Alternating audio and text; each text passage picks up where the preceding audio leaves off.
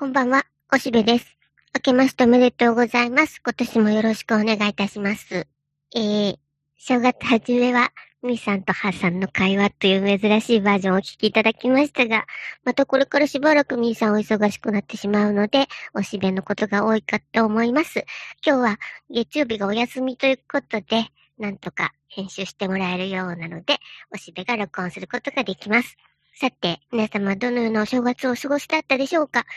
うん、おしべはね、まあ大きくはね、正月なんだけど、でもね、今回ちょっと大事なミッションがあった。あのね、僕 iPhone を使ってたわけなんだけど、もう前のがね、なんか容量がいっぱいいっぱいでね、なかなかね、なんか、えっと、更新してくださいよって来て更新しても、ああ、なんか、空き容量がダメっす、とか言って、で、何か消してからやってちょ、とかって。で、まあなんか、うん、結構使ってるアプリとか一旦消して、というふうになんか、ぐちゃぐちゃしてたんで、ああ、もうなんか、パンパンだ、なんか変えなきゃと思ってたので、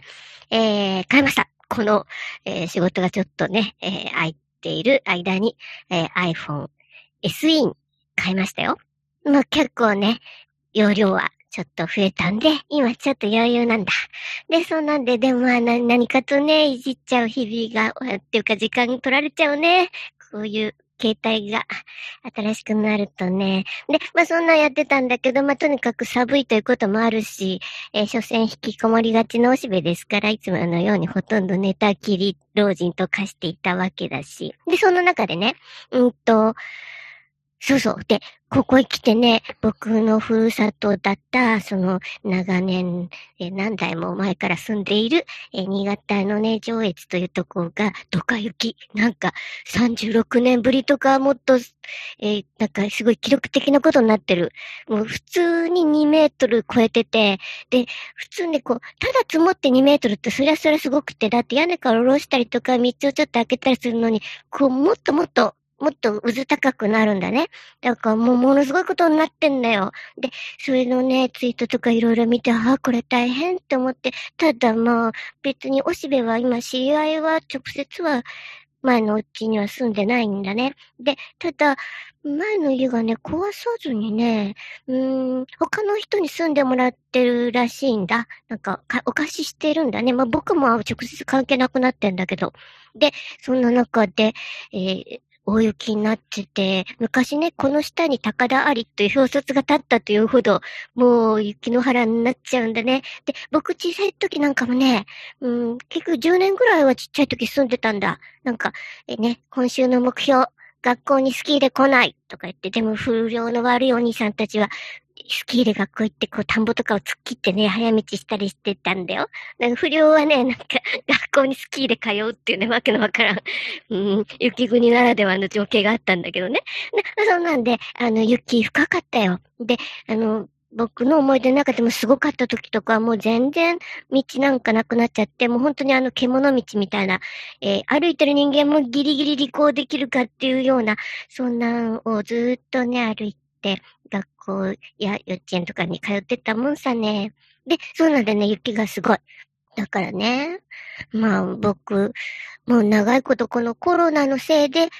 墓掃除に行ってないんだ。僕はね、まああんまり宗教性があるわけじゃないので、墓参りをしなければと思ってるわけじゃないんだ。だけど、なんかあんまりこう、汚くしておくと、あれだなと、えー、雪の下ではどうしてもね、落ち葉が腐ったりするんでね、こうやってこう、墓石がボロになったりして、あんまりボロボロになるのはどうかっていう感じなので、うん、雪が消えたらお掃除行こうとか、あと、うん、すごい暑い夏のお盆の頃はもうちょっと涼しくなったら行こうとか思ってはいるのに、やっぱりね、コロナでね、で、田舎ってさ、こんな都会の名古屋から来たりするとね、なんか石投げられえるかもしれんっていうか、まあ、来てくれんな感はすごいんだね。だからなんかちょっと遠慮してね。そんなこんなでこんなことになってしまって、今はまあ、雪の下深くに静かに、えー、何もかもが眠ってると思うので、もちろん今は行かないんだけどね。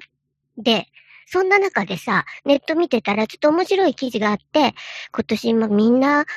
なかなか実家に帰れない正月だったんで、えー、Google Earth でね、お家を訪ねてみるっていうようなことしてる人が多いらしくて、そんな方、ある方が、その実家に行ってみたら、なんと、その、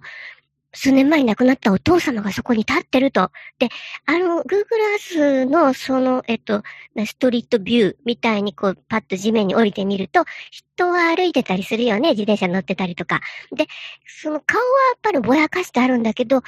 てる人が見たらわかるようになってるね。あ、だってさ、その証拠にさ、その後すぐなんか、えっと、三鷹のジブリのそばのストリートビューイング見たら、なんか明らかに宮崎駿が歩いてんだよね。あれはね、僕も見てみたら、あ、これ宮崎駿だってわかる。なんかちょっとお腹のでっぷりしたエプロンをつけた男の人がアシスタントさんみたいなのとスタスタ歩いてる絵 になってて、これ紛れもない宮崎駿だなって思ったよね。で、そんな風に、こう、うん、人がちょっと歩いてて、で、その、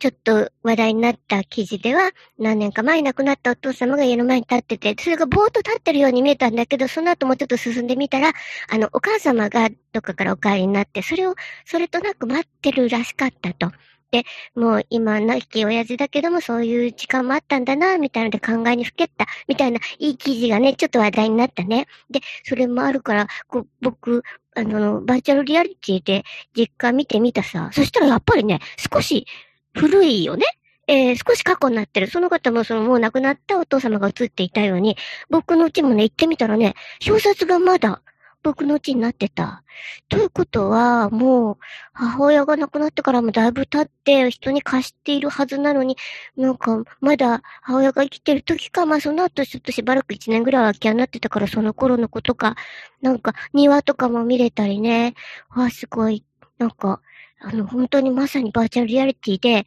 こう、ふるさとを旅することができる。それも、ちょっと古い、少し昔のこのコロナ禍に覆われた地獄の今じゃなくて、その直前の風景を見ることができる。で、そっからずっと歩いていって、昔通った小学校の方に行ってみたりとか、なんかね、うん、インナートリップできちゃうんだね。バーチャルリアリティと言いながら、そのスマホ、あ、僕それスマホに落としたんだ。だから音の中で見れちゃうのがまた恐ろしいとこなんだけど、その Google Earth でバーチャルリアリティをちゃんと見て、その、えー、イメージの中の旅の記憶を辿るようなことができてて、これ、なんか変なことしてんなと思いながらも、やっぱりちょっと中毒性があるのでずっと見ちゃうし、それにね、結局あれは地球レベルで見れるわけだから、うん、他にもね、僕は、こう、今の年齢になるまでに、いくつも状況は変わってきていて、特に子供の頃っていうのは、大学入るまでのすでに小学校も3つ行ってたりとかして、こう、父親が転勤族だったからね、いくつかのうちに住んでるんだ。で、それらの住所が、まあ、それは子供の時の覚えてるよね。で、そこ行ってみたら、やっぱまだあったりね。で、結構角度によっては、うーん、なんかな、家の中が覗き込めるぐらいな感じで、こう、近くまで寄ってみることができたら、あ、この部屋に住んでたよなって思ったりするんだ。で、あるいはそう、学校行くまでのね、あ、この歩道橋渡って通ってたなとか、うん。あ、あのね、僕ね、この頃ね、歩道橋が好きだということを自覚化し始めたね。もう今、新しくは作られないでしょ？あの、テクテク歩いて、登って降りるやつ。あ、もう今どこもみんなサビサビになってるけどね、もう補修工事もできないほど日本はもう貧しいんかなと思うけど、まだ子供たちの通学路では必要なことだし、うん、僕も実際小さい時とか、中学校の時もね、中学校の時も歩道橋渡って行ってたしね。歩道橋って何か日本のある時代の象徴的なものになってて、うん、割と今でもね、健康のためにちょっと仏渡ってみて、向こう側に行くことあるよ。ね、まあ、そんなんで、あの、そういうのがあったりして、ああ、やっぱこれまたあるな、とか。でも、うん、一方で、随分駅前とか再開発が進んじゃってるのはこんな風に今なってるんだって。今だって数年前だけど、変わったんだなとか思う時もあるし、そうやっていくつもいくつも、じゃああそこ行ってみようと思ってみたりする。そうするとやっぱりその家が残ってたりすると、この頃僕はいくつで、あの頃親はいくつぐらいだったのかなって思ったりして、でもね、だんだん僕ね、そうやって自分の思い出のインナートリップをしていくと、やっぱりなんか沈んでくるっていうか悲しい思いにとらわれることが多いんだね。懐かしさっていうのが、うーん、なんか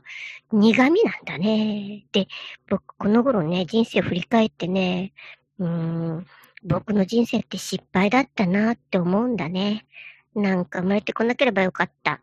みたいなのの、まあもうちょっと柔らかい感じだけどね。まあ別に今だって適当に面白おかしく生きてるんで、うん、そんなに絶望の淵にいるわけではないんだけど、全体としてなんか大きくは失敗だなって思うんだね。で、そういうのが、いろいろなその局面、断面みたいのが、昔の家を辿ってる時に、この時もなんか僕は孤独だったなとか、なんか、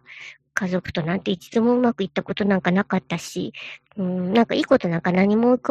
浮かばないんだ。だから、うん、僕は、あ、楽しいな、幸せだなって思うのは、昨日今日のことはあるよ。もう昨日もね、とても幸せだった。とても美味しいもの食べてきたからね。で、そんなんで、こう、浅い記憶としては、別に、うん、不幸じゃない。うん、だけど、ちょっと眼差しを遠くに向けると、やっぱりそのセピア色の世界は、